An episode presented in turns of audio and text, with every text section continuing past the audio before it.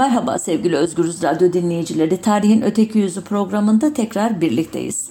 Her sene Temmuz ayı geldiğinde anlatmaya niyetlendiğim ama ille de araya bir şey girdiği için ihmal ettiğim Resneli Niyazi Bey ve onun ünlü geyiği daha sonradan aldığı lakapla Gazalı Hürriyet'in hikayesini anlatacağım.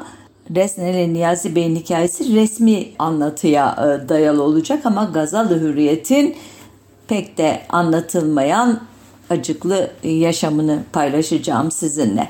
Pek çok programda parça parça ve sanıyorum 24 Temmuz 2020 tarihli ikinci meşrutiyetin ilham kaynakları başlıklı programımda özel olarak anlattığım için İttihat ve Terakki'nin kuruluş hikayesini atlıyorum. Konuya doğrudan ortasından başlıyorum. Terörle hem devlet ricalini hem de onlara e, yapılanları gördükleri için halkı sindiren ittihatçıların beklediği fırsat 9 ila 12 Haziran 1908 tarihlerinde Britanya Kralı 7. Edward ile Rus Çarı 2. Nikola'nın Reval'de bir araya gelmesi oldu. Reval bugün Estonya'nın başkenti Tallinn. Reval'de göya Osmanlı İmparatorluğu'nun taksimine karar verildiğini düşünüyordu ittihatçılar. E, ortam bu şayialar yayılarak gerilmiş. E, Avusturya Macaristan İmparatorluğu'nun Avusturya sınırından Selanik limanına uzanan bir demir yolu inşa etmeye karar verdikleri haberleri üzerine iddiaçılar harekete geçmişlerdi. Burada küçük bir parantez açayım.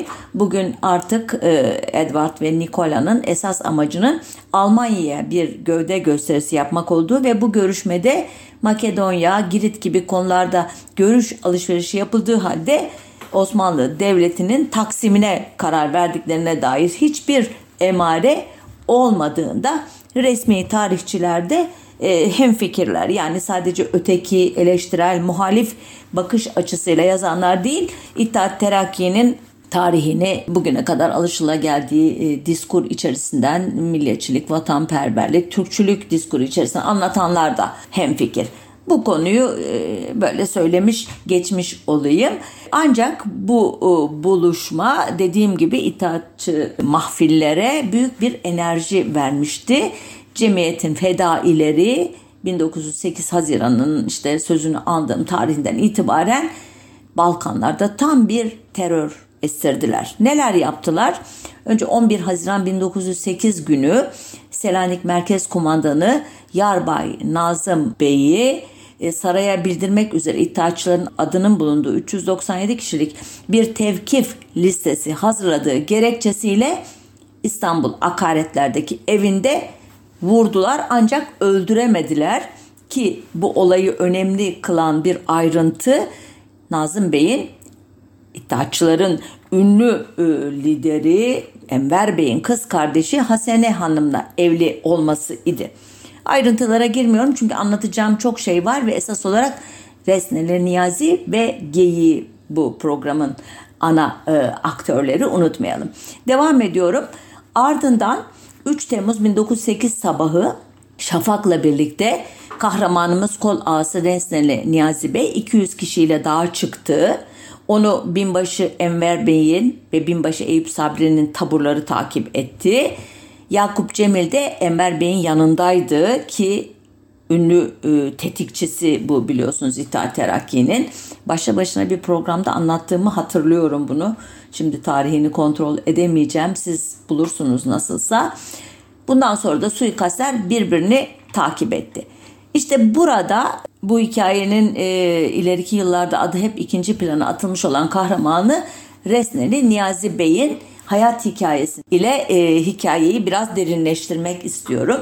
1873'te e, Makedonya'nın Manastır şehrinin elmalarıyla meşhur Resne kasabasında doğduğu için Resneli Niyazi olarak e, bilinen e, bu meşhur İttihat Terakki komitacısı ilk eğitimini Manastır Rüştiyesi'nde almıştı. Lise için Mustafa Kemal'in de sonradan okuyacağı Manastır Askeri İdadisi'ne kaydolmuştu. Diplomasını alır almaz da İstanbul'a gelmiş ve Mektebi Harbiye'ye kaydolmuştu.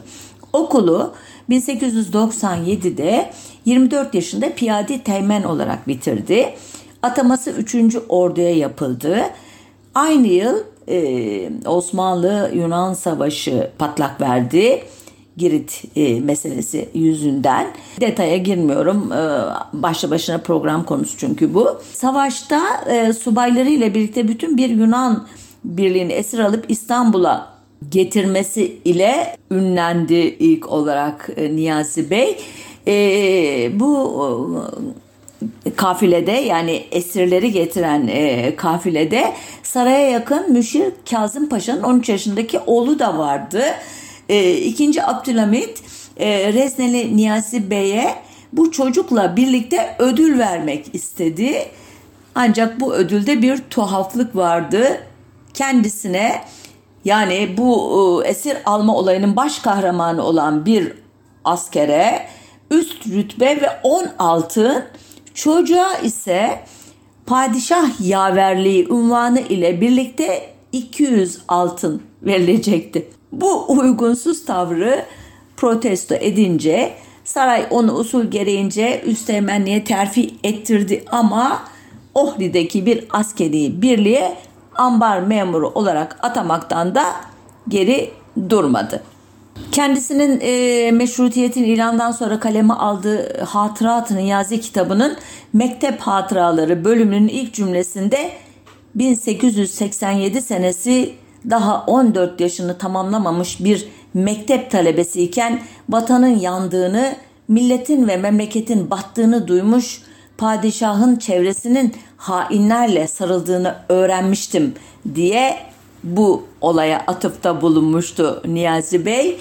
Yani devlet ile ilk olumsuz tecrübesi bu ödüllendirme töreni olacaktı. Halbuki adını andığım bu hatıratını da Abdülhamit'in peşin verdiği 200 liralık abonelik bedeliyle çıkaracaktı. Meşrutiyetin ilandan sonra bu da böyle küçük bir parantez olarak kalsın devam ediyoruz. Nereden? Geriye dönerek. 1903 yılını ki e, bu yıl hem e, itaatçılar hem de Osmanlı Devleti için çok e, önemli bir e, yıldı. Neden? 2 Ağustos 1903 tarihinde Makedonya'da patlak veren ve 10 gün içerisinde bastırılan ilinden ayaklanmasından sonra Britanya, Avusturya, Macaristan ve Almanya Makedonya'da Mürstek programı denilen bir anlaşmayla bölgeye müdahil olmuşlardı. Anlaşmaya göre bölgeye tayin edilen Osmanlı Umum Müfettişi Hüseyin Hilmi Paşa göreve gelir gelmez anlaşmayı tehlikeye düşürecek unsurlar olarak gördüğü iddiaçılarla uğraşmaya başlamıştı. İşte bu görev sırasında Hüseyin Hilmi Paşa Resne e, komutanlığına Niyazi Bey'i atadı ve ondan bölgedeki Bulgar ve Sırp komitacılara karşı aktif görev üstlenmesini istedi ki bu komitacılar bildiğimiz üzere özellikle Şükrü Hanioğlu'nun e, anlatımlarından Abdülhamit'e karşı muhalefet sırasında itaatçıların da en büyük yardımcısı idi. Niyazi Bey e, bu e, görevini başarı ile tamamlamış olmalı ki onu kol ağası rütbesine yükseltti e, dönemin komutanları. E, aradan işte e, geçen e, yıllarda nelerin olduğunu uzun uzun anlatmıyorum. Dediğim gibi başlı başına bir program konusu. 1908'deki o Reval görüşmeleri sırasında e, ikinci Abdülhamit'in iddiaçılardan farklı olarak Makedonya'nın e, başına gelen e, bu e, müdahalelere ilgisiz kalışına e, Niyazi Bey tepki gösterdi diyor resmi tarihçiler ve bunun üzerine köy köy dolaşarak farklı in, dini inanç ve kavimlerden insanları birlik olmaya, vatanı savunmaya çağırdılar diye yazıyorlar. E, iddialara göre bu çağrı büyük ilgi görmüş ve Resneli Niyazi Bey çevresinde öbeklenmeler başlamış ki o yıllarda Niyazi Bey'in rehberi de şiirlerini ezberden okuduğu vatan şairi Namık Kemal imiş. Namık Kemal'in de esin vermediği Türk büyüğü yok yani. Resneli Niyazi Bey'den Mustafa Kemal Atatürk'e kadar. Yine resmi tarihçilerden devam ediyorum. Bu dönem başarıları ona kol ağası yani kıdemli yüzbaşı rütbesini kazandırmış. Bu arada e, Niyazi Bey ile ilgili bir e, işte resmi tarihçilerin çok da sevmediği bir ayrıntı hem Bektaşi hem de Mason olduğu söyleniyormuş ve bu e, referanslar da onun İttihat Terakki Cemiyeti'nin Manastır Şubesi'ne kayıt olmasında işe yaramış görünüyor. Ancak e, İttihat Terakki'ye girdikten sonra da e, Resneli Bey başına buyruk davranmaktan vazgeçmemiş. İddialara göre e, Abdülhamit'i tahttan indirmek, işte meşruti monarşiye geçmek e, gibi fikirlerin çok ateşli bir e, taraftarı e, olarak hatta Enver Bey'den falan da ileri bir noktada gibi tarif ediyor bunu Resneli Niyazi hakkında e, yazan resmi tarihçiler. E, sonunda inisiyatif e, kullanarak 3 Temmuz 1908 günü Selanik'teki e, örgüt merkezine e, askerleriyle birlikte dağa çıkma kararı aldığını bildiriyor. Daha doğrusu daha önce bildiriyor ama 3 Temmuz'da dağa çıkacak. Kendisini vatan fedaisi ve Ohrili Milli Taburu kumandanı ilan etmiş. Merkezin yanıtını beklemeden de 160 kişilik birliğiyle harekete geçiyor. Önce kışla cephaneliğinden adam başı iki tüfek ve mühimmat sonra da kışla sandığından güya makbuz bırakarak 55 bin kuruşu ya da 550 lirayı yanına alıyor ve iddialara göre yine bu paranın bir kısmını teşvik amacıyla 160 adamına dağıtıyor. Hesapladım hepsine bölmüş olsa adam başına 340 kuruş düşüyor. E, bu adamlar neden para almaya ihtiyaç duydular teşvik için? O kadar yüce söylemlerle e, kendilerini harekete geçiren bir komutanları varken diye sorulabilir. Elbette işin bu kısmını e, cevaplamıyor e, resmi tarihçiler. Bu e, başkaldırı 3 e, Temmuz e, çıkışı İttihat Terakki merkezinde de muhtemelen rahatsızlık yaratmış olmalı. Çünkü birdenbire kendini Enver Paşalardan, Talat Paşalardan, Cemal Paşalardan daha önemli gösteren bir hamle yapmış oluyor Niyazi Bey bu çıkışı ile hemen onu kontrol altına alabilmek için yanına e, birkaç alt rütbeli subay gönderiyorlar. Arkasından da Enver Bey daha ulaşıyor. Biraz da e, oraya çıkmak zorunda kaçmak zorunda çünkü eniştesi Nazım Bey'e e, düzenlediği başarısız suikast e, girişiminden dolayı Okka'nın altında. Tabi bu olaylar olurken bölge yönetiminden padişah her gün e, telgraflar çekiliyor. Yine e, Niyazi Beyci tarihçilere göre bunların çoğu Niyazi Bey ile ilgili telgraflar. İkinci Abdülhamit kendisine sunulmak istenen ilk telgrafı dinlemek bile istemiyor. Gelişmeleri hayra yoruyor. E, telaşa mahal yok diyor. Daha çeteleri kovalamak için çıkmıştır o diyor.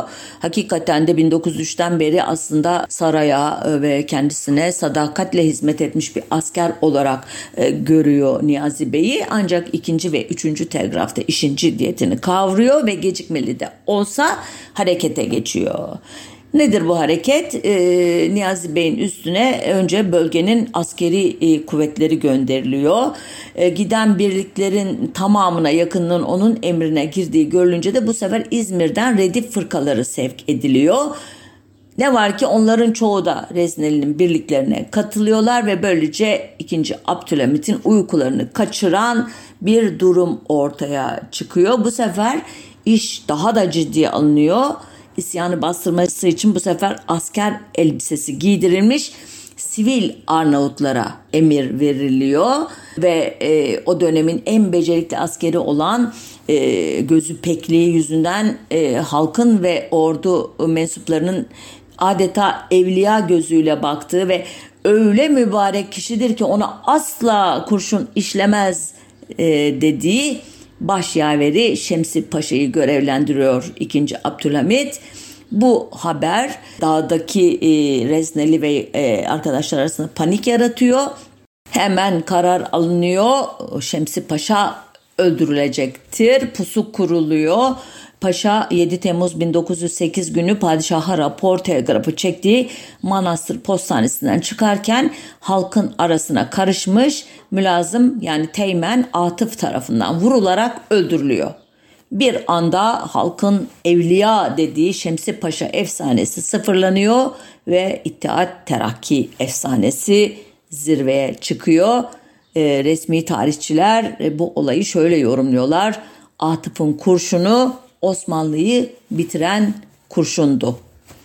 Burada küçük bir parantez açayım. Atıf Bey e, Cumhuriyet'in e, milletvekilleri arasında 1947'ye kadar e, mecliste görev yapacak, Kamçıl soyadını alacak 1934 e, sonrası e, yani aslında normalde bir terör eyleminin, bir suikastin faili olduğu halde Cumhuriyet döneminde büyük itibar görecek iddiaçılardan biridir kendisi. Bunun gibi pek çok e, eli kanlı mensup e, bu vardır Cumhuriyet yönetiminin. Onu da biliyorsunuz e, çeşitli vesilelerle anlatıyorum.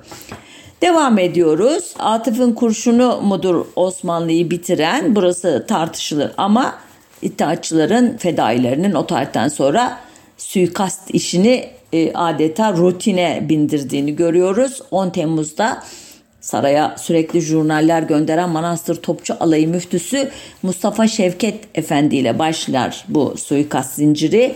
19 Temmuz'da Manastır Mıntıka Kumandanı Osman Hidayet Paşa öldürülür. Sonra cemiyete düşman olduğu düşünülen Debre Mutasarrıfı Hüsnü Bey, e, cemiyet mensuplarını ortaya çıkardığı e, düşünülen polis müfettişi Sami, İstanbul Şehir Emaneti üyelerinden Hacı Hakkı Bey'in katibi Şuayb Bey, e, Debre Mutasarrıfı Pirlepe Kaymakamı, Seres Topçu Kumandanı, Avukat Sabir Efendi, Soruşturma Komisyonu üyesi Hakkı Bey, İnzibat Yüzbaşısı İbrahim ve Suvari Yüzbaşısı Ali ve daha adını belki de bilmediğimiz asker sivil yargısız infaz edilir. Bu öldürmelerin bir kısmının faili ismen biliniyor ama adı geçmese de bu hikayelerde İttihat Terakki'nin tetikçisi Yakup Cemil'in muhtemelen en fail ama mutlaka planlayıcı olarak rolünün büyük olduğunu tahmin ediyorum. Fedailer 21-22 Temmuz günü Manastır Fevkalade Garnizon Kumandanı Müşir Osman Fevzi Paşa'yı dağa kaldırıp şehirdeki İngiliz konsolosluğuna İttihat Terakki'nin birkaç saat içinde meşrutiyeti ilan edeceğini bildirdiklerinde bir dönüm noktasına girilmişti. Ee, Serez, Drama, Resne, Debre ve başka merkezlerde de benzer e, bildirimler yapıldı. O bildirimler yapılırken itaatçıların harekete geçirdiği bazı halk kesimleri nümayişler yaptılar. Haberler en son İttihat Terakki'nin merkezi Selanik'e ulaştı. Bunu duyan e, işte Terakki'ye yakın çevreler coşkuyla meydanlara akın ettiler. İşte Abdülhamit tam bu gün e, bir siyasi hamle yapmayı denedi. O dönem sarayda İngilizce ve Almancı iki hizip çekişme halindeydi. Henüz e, çok belirgin olmasa da bu hizipleşme itaat ve terakkiye de bulaşmıştı. Talat ve Enver Almancı iken Rezneli Niyazi'nin İngiliz yanlısı olduğu biliniyordu. Bunu Abdülhamit de biliyordu ve Niyazi Bey'i e, yanına çekebilmek için 22 Temmuz 1908 günü Alman yanlısı diye ünlenen Avlonyalı Ferit Paşa'yı görevden alıp yerine İngiliz yanlısı küçük lakabıyla e, diğer Said Halim Paşa'dan ayrılan Said Paşa'yı atadı ancak e, bu atama ya e, Resnel Bey'in haberi olmadığı için ya da duyduğu halde üzerinde beklenen etkiyi yaratmadı. E, sonunda e, Selanik'te bulunan Umumi Müfettiş Hüseyin Hilmi Paşa hükümetten Abdülhamit'in halkın isteklerine uyarak e, 14 Şubat 1877 günü e, Osmanlı-Rus Harbi'ni bahane ederek kapattığı meclisi mebusanı yeniden açmayı kabul ettiğine dair bir telgraf aldı. Hüseyin İlmi Paşa telgrafı 24 Temmuz'da e, Selanik'te e, halka okudu. Ardından hem Selanik hem Makedonya'nın önemli şehirlerinde Avrupalı gözlemcileri büyük şaşkınlığa düşüren gösteriler başladı ve nihayet İstanbul'da Abdülhamit ya hareketi çok güçlü sandığı için ya da tarihin akışını değiştiremeyeceğini anladığından e, Jön Türklere, itaatçılara direnmeyi bıraktı ve 1876 tarihli kanunu esası uyarınca meclisi mebusanın tekrar açılmasını emretti. Bunun ardından e, İstanbul'da ve e, Osmanlı e, vilayetlerinde e, İttihat Terakki'nin çevresinde kümelenmiş e, halk kesimleri sokaklara döküldü. Yer yer gök yaşasın meşrutiyet, hürriyet, uhuvvet ve müsavat, yaşasın niyazi, yaşasın enver sloganlarıyla inlemeye başladı. Evet buraya kadar anlattıklarım esas olarak e, resmi tarih kaynaklarından e, derlenmiş e, bir meşrutiyetin ilanı hikayesi. E, bunun e, ayrıntılarını, öteki tarihini bu ortamdaki çeşitli programlarda anlatmıştım. E, başta da belirttim bunu. E, onları bulup e, farklı yanlarını e, öğrenebilirsiniz. Burada şimdi gelelim Resneli Niyazi Bey'in e, geyiğinin öteki hikayesine. Desteli Niyazi Bey resmi tarih yazımında biliyorsunuz geyiğiyle dağlarda gezen, onunla sohbetler eden bir hayvansever olarak epey romantize edilmiş biri. E, hatta bu ünlü geyik 2. Abdülhamit'e meşrutiyeti ilan ettirdikten sonra e, iddiaçılar Niyazi Bey ile birlikte İstanbul'a gelmiş. Fotoğrafçı ve sinemacı Manaki kardeşler tarafından çekilen fotoğrafı kartpostallara basılmış. Bu fotoğraflar dönemin önemli gazete ve dergilerinde yayınlanmış. E, bu geyiğe e, Gazalı Hürriyet ismi verilmiş ki bu e, ismi Refik Halit Bey der ki Servet Üfün'ün geleneğine uyarak gazeteci Ahmet Samim Bey koydu e, diyor. E, dönemin yine önemli itaatçı e, e, yöneticilerinden Cemil Topuzlu'ya göre Niyazi Bey e, bu meşrutiyetin İran'dan birkaç gün sonra e, e, Cemil Bey'in çift havuzlardaki köşkünde düzenlediği Garden Parti'ye aynen böyle geçiyor. Gazalı Hürriyet ile birlikte gelerek büyük sükse yapmış. E, ileriki tarihlerde de e, Veliaht e, Mehmet Reşat Efendi ve üç oğlu e, Geyi'yi ziyaret ederek e, saray nezdinde de bir itibar kazandırılmış Geyi'ye. E, ve bir de dış e, katkı var bu efsaneye. ikinci meşrutiyetin ilanına tanıklık eden İngiliz gazeteci Edward e, Knight e, Türklerin hayvan sevgisinin bir nişanesi olarak anlatmış yazılarında okurlarına. Halbuki işin bir öteki yüzü var. Nereden öğrendim buna dair ilk bilgileri? Toplumsal Tarih Dergisi'nin Nisan 2018 tarihli 292. sayısında İ. Arda Odabaşı'nın e, yazısından öğrendim. Meğerse e, Niyazi Bey bu e, meşhur geyikle meşrutiyetin ikinci kez ilandan sadece bir gün önce yani 22 Temmuz 1908'de karşılaşmış. Yani geyikle dağda gezme, sohbet etme hikayeleri sonradan uydurulmuş. Bunu nereden öğrenmiş Arda Odabaşı da? Selanik'te çıkan Yeni Asır gazetesinin müdürü ve başyazarı Fazla Necip Bey'in 16 Ağustos 1908 tarihinde gazetesinde yaptığı kısacık değinmeden birkaç ay sonra biraz önce sözünü ettiğim üzere 2. Abdülhamit'in 200 liralık abonelik bedeliyle yayımlanacak olan hatıratında Niyazi Bey anlatıyor bizzat. Okuyoruz hatıratı. Bazı gerekmeyen e, veya lafı uzattığı yerleri atlayacağım. Yolda çeteye katılmak üzere o gün Manastır'dan birkaç gün önce kaçmış olan 16 jandarma birkaç sivil yanlarında bir geyik olduğu halde bize katıldılar. Tüm gözler iki yaşını henüz bitirmemiş olan bu geyiğe çevrilmişti.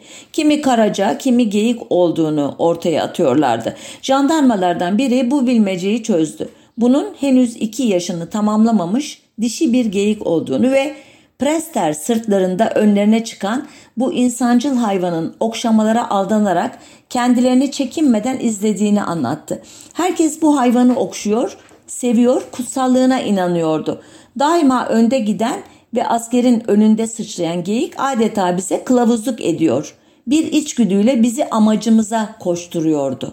Duyan da hani aylardır bir arada olduğunu sanır. Halbuki topu topu bir gün boyunca bu kılavuzluk işini yapmış geyik. Biliyorsunuz e, o gece e, e, Niyazi Bey'in adamları Müşir Tatar Osman Fevzi Paşa'yı dağa kaldırmışlardı. Niyazi Bey'in anlatımına göre e, paşanın yatak odasının önüne kadar bu geyikle gitmiş kendisi. E, elbette e, uykudan böyle e, şeyle panikle uyanan e, Osman Paşa geyiği görünce iki kat şaşırmış ve e, göya sormuş Niyaz Bey'e nedir bu hayırdır falan diye. E, o da kendisine şöyle bir açıklama yapmış güya.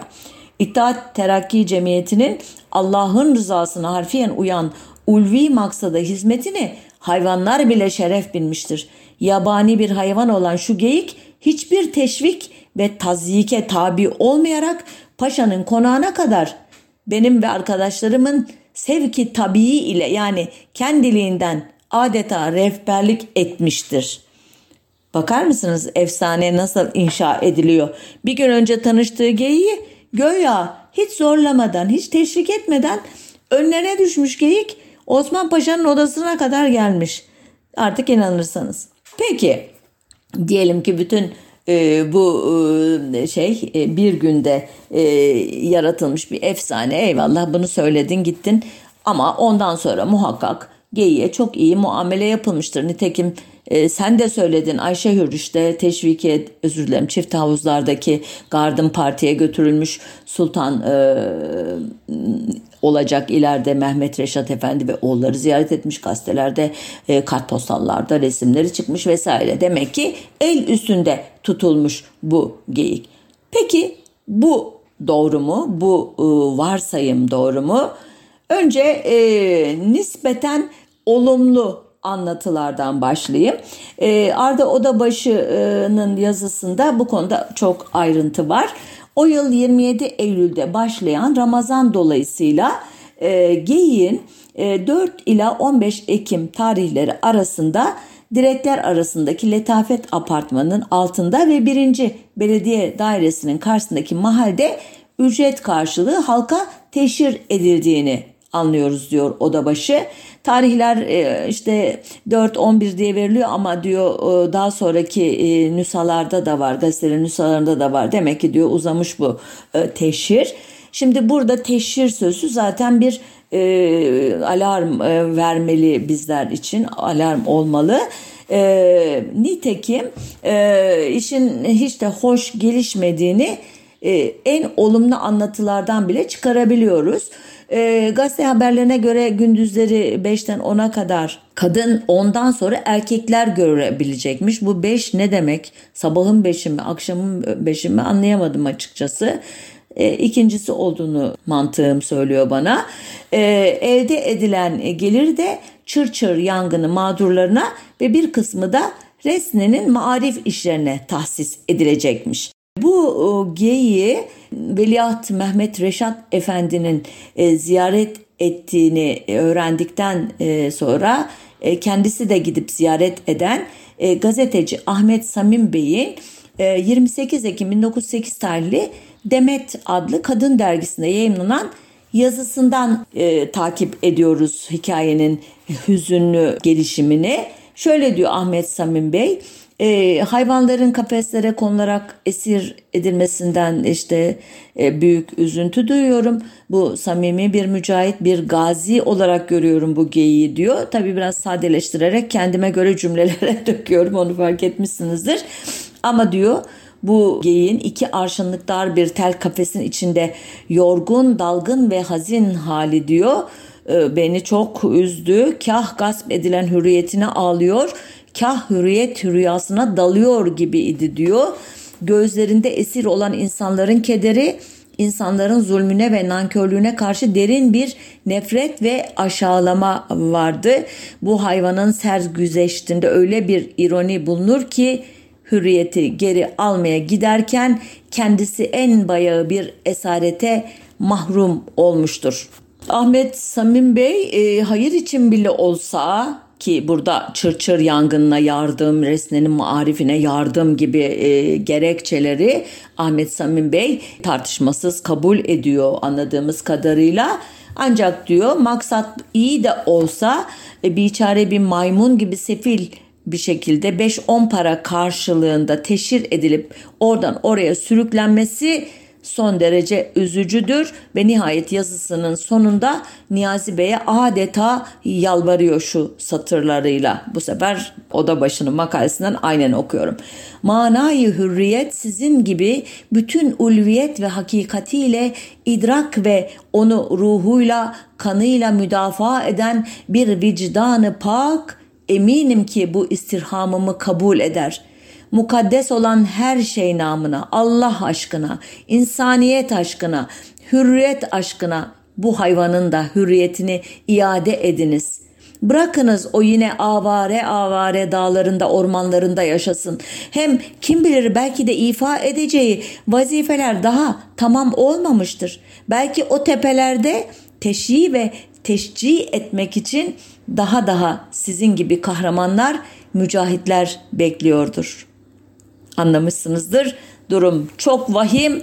Öyle bir yalvarıyor iki ve Niyazi Bey teşvik için yeni bir e, görev ufku e, tayin ediyor Geyi'ye. Bu e, anlatı oda başına göre birazdan aktaracağım e, başka anlatılara göre oldukça geyikten yana onu mistifiye eden, onu kutsallaştıran anlatılardan birisi. Anılarını 1936'da yazan Ercüment Ekrem Talu da benzer bir tablo çiziyor.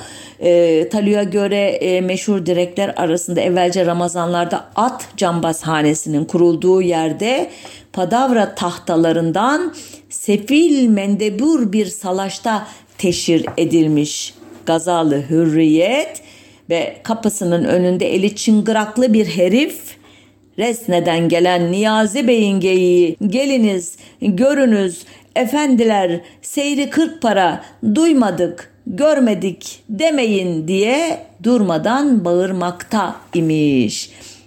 Ercüment Ekrem Bey parayı verip içeri girmiş ve onun da gördükleri Ahmet Samim'in gördüklerinden farklı değilmiş. Arda Odabaşı diyor ki e, Talun'un e, yorumunda Niyazi Bey'in geyiğine mistik bir anlam yüklemesi açısından diyor Ahmet Samim'in e, yaklaşımına benzer bir hal var. Ancak diyor bu mistik anlam bu sefer olumsuz nitelikte. Nitekim Ercüment Ekrem Talio'ya göre ikinci meşrutiyet olayları belki biraz da geyiğin bedduası yüzünden dağ dağlı bir hal almıştır ki Talu Birinci Dünya Savaşı'nın sonlarına doğru her elim hadise ile geyin kaderi arasında bir münasebet aramış. Yani başımıza ne geldiyse bu geyiğe yaptıklarımızdan geldi demeye getirmiş. Geyiğin bu cezası, işkencesi, çekisi halk deyimiyle ne kadar sürdüğü bilemiyoruz. Ancak 3 Aralık 1908 e, tarihli Kalem adlı mizah dergisinde geyin e, halk arasında ne kadar rağbet gördüğünü anlatan bir karikatür yayımlanmış. Geyin bundan sonraki serencamı ise hiç bilinmiyor. Sadece 15 Eylül 1912 tarihli e, Cem dergisindeki muhalif kişi itaatçılara e, muhalif karikatürist Cemil Cem tarafından çıkarılıyor bu dergi. O nüshada iddiaçıları eleştiren bir karikatürde geyik e, böyle yere e, o klasik geyik oturuşuyla çökmüş ve bir arkadaşıyla sohbet ederken e, çizilmiş. Altında da şu sözler okunuyor karikatürün. O sefa geldin. Bırak Allah'ını seversen. Adam olacakları yok diyor bizim geyik. Önlerine düşüp yol göstereyim dedim. Boynuma ipi taktılar. Burunlarının doğrultusunda gittiler. İş sapa sarınca şapa oturdular. Ben de geldim. Altında yazan bu. Şimdi biraz daha öteki tarih e, kaynaklarına dalalım. E, yeminli İttihatçı düşmanı Refik Halit Karay'ın e, ancak 1946 yılında kaleme aldığı Bir Ömür Boyunca adlı hatıratında Geyiğin meşrutiyet macerasını onun e, negatif e, diliyle izleyelim. Nihayet 2. Abdülhamit rejimi yıkılır. Geyik de öbür hürriyet severler ve mücahitler gibi İstanbul'a gelir. Gelir de arkadaşları gibi refah yüzü mü görür? Bir saray ahırına mı sokulur? Önüne yonca demetleri, sütle yoğrulmuş kepek, arpa yahut yulaf mı konulur? Hayır, zavallıyı alıp direkler arası köşesindeki letafet apartmanına götürdüler. Alt katta ışık girmez, hava almaz bir bodrum bölmesine kapattılar. İşte Niyazi Bey'i hürriyet arkadaşlığıyla destekleyen bu aziz hayvancağızı ben o bodrumda ziyaret ettim. Cemiyeti mukaddese menfaatine ne ayıp şey değil mi? 40 kuruş mukabili ahaliye seyrettiriyorlardı. İçeriye girince Yaş gübre ve mayhoşlaşmış kuru ot kokusundan genzim yandı, gözlerim sulandı. Önce karanlıktan ne tarafta durduğunu sezemedim. Loşluğa alıştıktan sonradır ki kenarda bir kıpırdama fark ettim. Artık iyice görüyordum. Biçareyi kalın, kirli bir iple dipteki kazığa bağlamışlar. Önünde nemli ot kırpıntıları ve boyaları yer yer dökülmüş, porselen eskisi çamurlu tortu ile sıvanmış bir leğen.'' Güya su kabı. Hürriyet geyiğinin yüreği öyle burkulmuş, kara ve iri çok güzel gözleri öylesine mahzun, mali hülyalı ki içim sızladı. Bu gözlerde Resne dağlarının ve eski hürriyetinin hasreti yanıyordu. Belki nedamet de vardı. Cins taşlarını bırakıp insanlara katıldığına, hürriyet dağdağısına karıştırıldığına, fırsat elde iken kendilerinden ayrılıp dağ yolunu tutmadığına, yanındakilere güvendiğine pişmandı. Hayır, tabidir ki geyik hayvan aklıyla bu muhakemeleri yapamıyordu ama muhakkak ki sıla acısı çekiyordu, pınar suyu ve taze çimen gözünde tütüyordu. Niyazi Bey ile Enver Bey hürriyet remzi, mucizesi, propaganda vasıtası olan geyikleri bu durumda sızlanırken İstanbul caddelerinden gittikçe geçtikçe alkışlanıyorlar. Civar tiyatrolarda kantocu kızlar beyazlı kırmızılı kurdelelerle süslenip yaşasın Niyazi ile Enverler, yaşasın hamiyetli askerler diye ciyak ciyak bağırıyorlardı. Gazalı hürriyet bu seslere kulaklarını dikmekten vazgeçmiş bir deri bir kemik kalmış son saatlerini yaşıyordu. Asıl acayibi atlamak, sıçramak, numara ve marifet yapmak gibi tek hüneri olmayan hürriyet geyiği halkın alakasını da çekmemiş, müşteri ve mukaddes cemiyet menfaatine para da toplayamamıştı. Karnını doyurmak ve bekçi bulundurmak fuzuli sayıldığı bir gün ahırın kapısını örttüler. Rejim değişikliğinin ilk mahsuru bu gazalı hürriyet olmuştu. Ölmüş müydü yoksa kesilip eti bir Beyoğlu lokantasına satılmış mıydı bilmem. Fakat o devirde mesela Tokatlayan gibi maruf lokantalarda geyik değilse de av etleri arasında karaca bulundurmak adetti. Belki dirisinden umduğu faydayı temin edemeyenler hürriyetperverlerin bir uşağı meşrutiyet tarihinde yer eden şu bedbah geyiğin ölümünden birkaç mecidiye kazanmıştı. Refik Halit Bey yazdıkça yazmış bu geyik üzerinden itaat terakki eleştirisi yapıyor farkındaysanız. Çok uzun bir yazı atlayarak devam ediyorum. Ne zaman diyor e, meşrutiyet dese aklıma diyor bu bodruma tıkılıp kaza bağlamış ip tasmalı bir nevi kalebent haline sokulmuş karabahtlı gazal hürriyet gelir diyor. Zaten diyor onu gördükten sonra meşrutiyet ve hürriyet mefhumuna hususiyle ele başlarına karşı diyor. İzanım da imanım da sarsılmıştı. Galiba diyor Ahmet Samim'de de aynı tesiri yapmıştı ki geyik hakkındaki makalesi rejimin ilk tenkidi olarak tarihe geçti ve iki yıl sonra bu değerli gencin hayatına mal oldu. Ben diyor iki fasılda dile kolay 21 sene süren gurbet zedeliğe rağmen yine de hafif atlatmış sayılırım.'' E, Refik Halit burada e, hem Ahmet Samim Bey'in İttihatçılar tarafından 9 Haziran 1910 Perşembe günü e, arkadaşı Fazıl Ahmet Bey ile Eminönü'ne doğru yürürken bahçe kapıda silahlı saldırıya uğrayıp ensesinden giren burnundan çıkan kurşunla olay yerinde ölmesine atıfta bulunuyor. Hem de 1924'teki e, ünlü 150'likler listesine dahil edilerek e, sürgüne e, gönderilmesini kastediyor. Kendisi gerçi 1922'de çıkmıştı Türkiye'den e, ama 1938'deki affa kadar geriye dönemeyecek. Ee, ve e, o tarihten sonra da bu anları ancak işte 8 sene sonra kaleme alabilecek. Sonunda e, şöyle bağlıyor yazısını Refik Halit Karay. Doğrusunu isterseniz yeri belli olsaydı Hürriyet Gey'inin kemiklerini abide-i hürriyetin içine değilse de civarına gömmek icap ederdi. O ayrıca bir zamanlar beraber dolaştığı arkadaşlarının ne katillere ne kitlelere ne harplere ne perişanlıklara karışmadan silinip ortadan kaybolması itibariyle en masumu idi. Burada tekrar Arda Odabaşı'ya döneceğim. Odabaşı Refik Halit'in bu anlatılarını çok sert buluyor. Geyin hiçbir işe yaramadan teşhir edildiği iddialarını itiraz ediyor. Fakat e, ana hatlarıyla e, doğrusu kendisinin e, Refik Halit'i fazla eleştirdiğini düşündüm ben makalede. Çünkü gerek Ahmet Samim'in gerek e, Ercüment Ekrem Talin'in anlatıları da Refik Halit'in anlatılarından hiç de farklı değil. Refik Halit daha canlı, daha e, ayrıntılı bir tablo çiziyor Geyin e, başına gelenler hakkında. Tekrar Resneli Niyazi Bey'in hikayesine dönelim. Niyazi Bey e, meşrutiyet tantanası sırasında süslü bir trenle Bursa'ya gidip e, böyle e, bir kendini göstermek istemiş. Hatta Bursa Valisi Azmi Bey de kendisini karşılamış.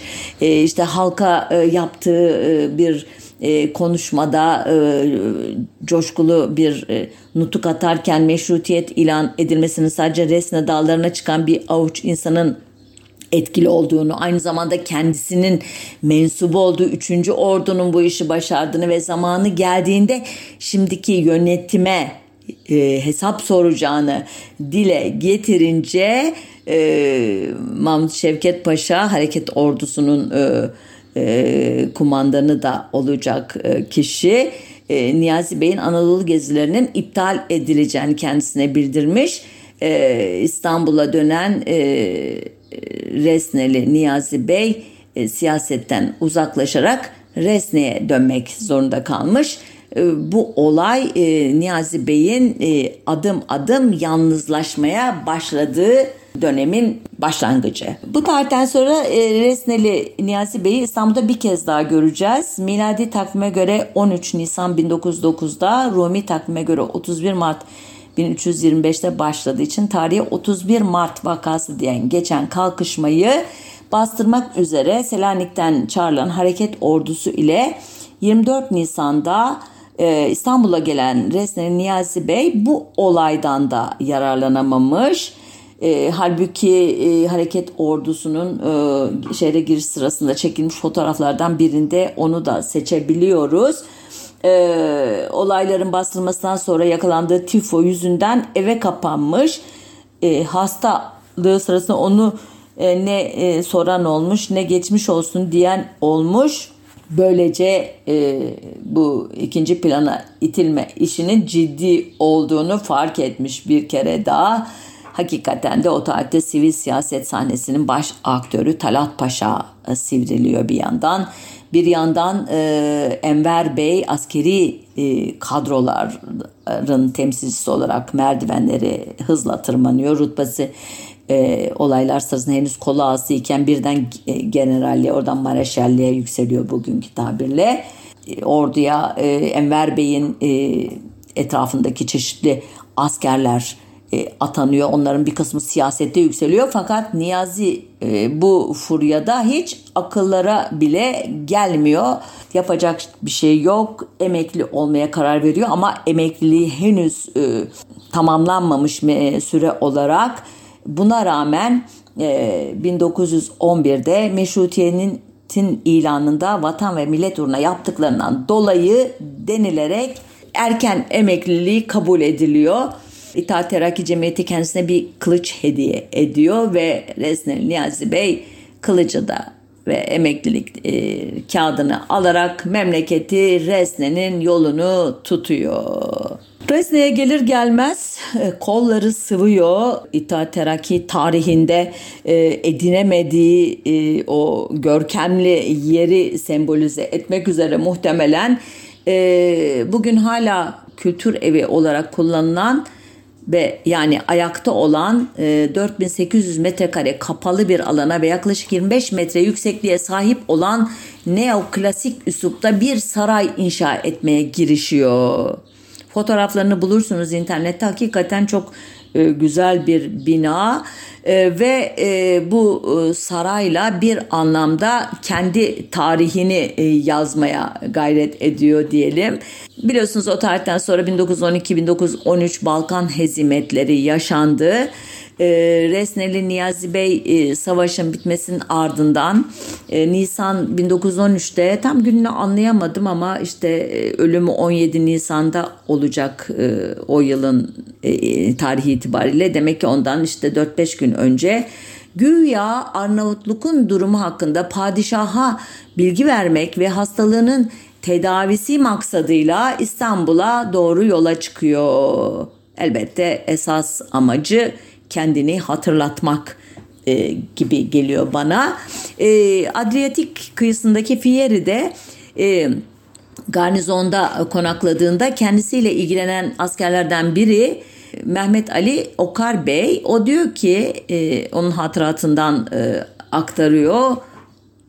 Kim Karadeniz Teknik Üniversitesi Sosyal Bilimler Enstitüsü'nde e, dönemin olayları ışığında Rezne'nin Niyazi Bey adlı bir yüksek lisans tezi hazırlamış olan Kadir Girit'in çalışmasından aktarıyorum e, bundan sonraki bilgileri.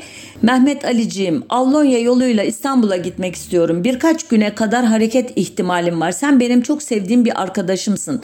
Benim birkaç yüz liram varsa da mevcut param kadar borcum da var.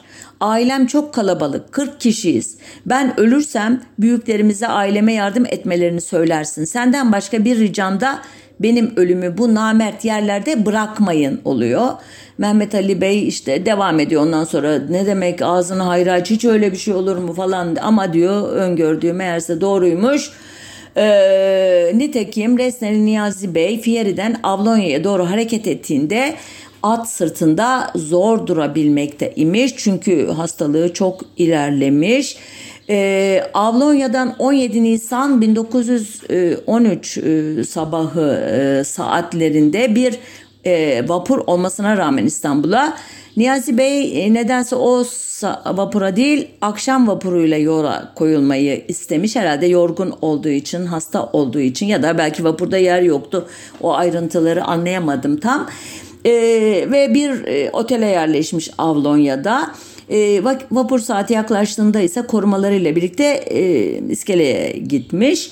Orada yaşananları da olay sırasında yanında olan e, Cumhuriyet döneminin Kazım Orbay'ından öğreniyoruz. Dört kişilik bir grup yavaş yavaş iskelenin uç tarafına doğru geldiler. Bunların bir maksatta oraya geldikleri sezilmedi. Bu grubun içinden biri cebinden çıkardığı bir tabanca ile Niyazi Bey'in sırtına ve başına 4-5 el ateş etti. Niyazi Bey'in bu anda niçin be dediğini işittim. Son sözleri bu olan Niyazi Bey vurulduktan sonra göğsünü tutarak dizlerinin üzerine çökmüş ve bir süre o şekilde kaldıktan sonra yüzü koyun bir şekilde yere düşmüş. Panik ve korku içerisindeki insanlar oradan oraya koşuşmuşlar. Yarım saat sonra ortalık e, yatışmış ve Rezneli Niyazi Bey'in naaşı oradan kaldırılmış.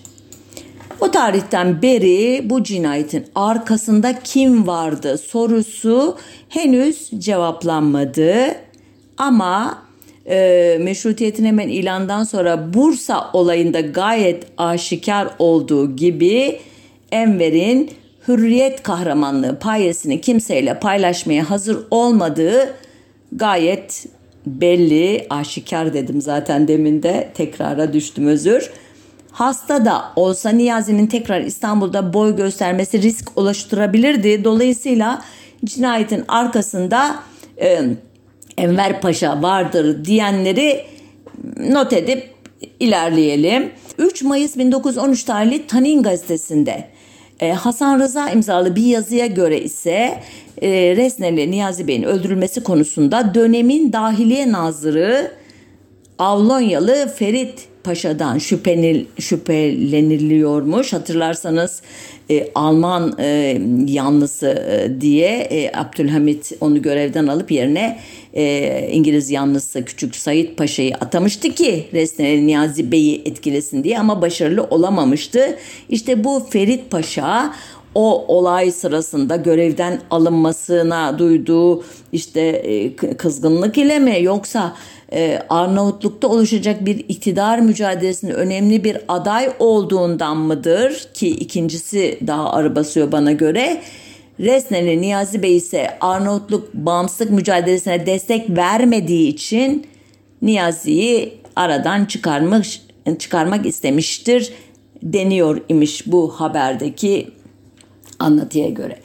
Dönemin e, gazetelerinin birçoğunda ise cinayeti işleyenlerin e, Arnavut Milli Topluluğu Başkımcılar diye tanınan grup olduğu söylenmiş ki Niyazi'nin e, bağımsızlık mücadelesine destek vermemesi yine gerekçe. E, bu e, fikir e, hükümetin de hoşuna gitmiş olmalı ki e, İstanbul'da yaşayan başkımcılar memleketten kovulmuşlar bu suikastten sonra. Ee, bir başka kaynak Tanin gazetesi ki İttihatçıların biliyorsunuz resmi gazetesi gibidir. 22 Mayıs 1913 tarihli sayısında e, Resneli Niyazi Bey'in cinayet emrini verenlerin Osmanlı Meclisi Mebusanı'nda eski Ergiri mebusu olan Mühüt Bey, Umum Jandarma Kumandanı Manastır Firarisi e, Tayyar ve Hamdi ile Arnavut Tahsin adlı tetikçilerin olduğunu yazmış. Güya bu kişiler Resneli Niyazi'ye Osmanlı'ya karşı ihanet teklif etmişler. Niyazi Bey de bunu kabul etmediği için ölüm emri verilmiş. Nihayet son şüphelilere geliyoruz.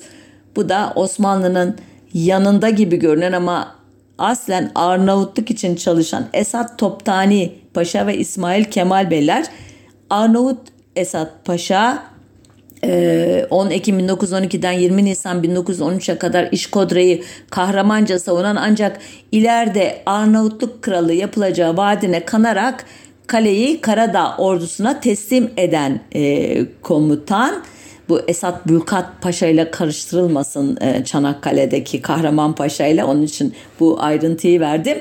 Bu olay e, da 23 Nisan 1913 e, günü İşkodra Vilayet Konağı'na Osmanlı bayrağı yerine Karadağ bayrağı asılmış.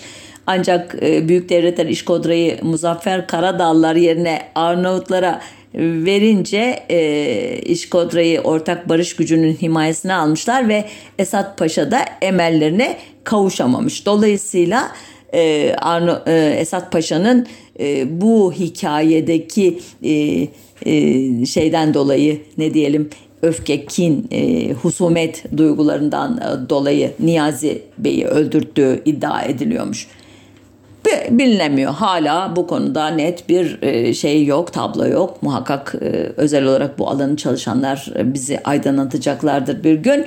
Sonuca gelirsek Resneli Niyazi Bey'in e, geyiği üzerine yapılan boş konuşmalar günümüzdeki geyik muhabbeti terimin teriminin Resneli Niyazi Bey'in kim tarafından ve neden öldürüldüğünün belli olmaması da ne şehittir ne gazi hiç yoluna gitti Niyazi sözünün kaynağı kabul edilir ve Resneli Niyazi Bey'in hikayesi günümüze maalesef bu iki darbı mesel ile gelir. Evet burada noktayı koyalım. Haftaya bir başka konuda buluşmak üzere.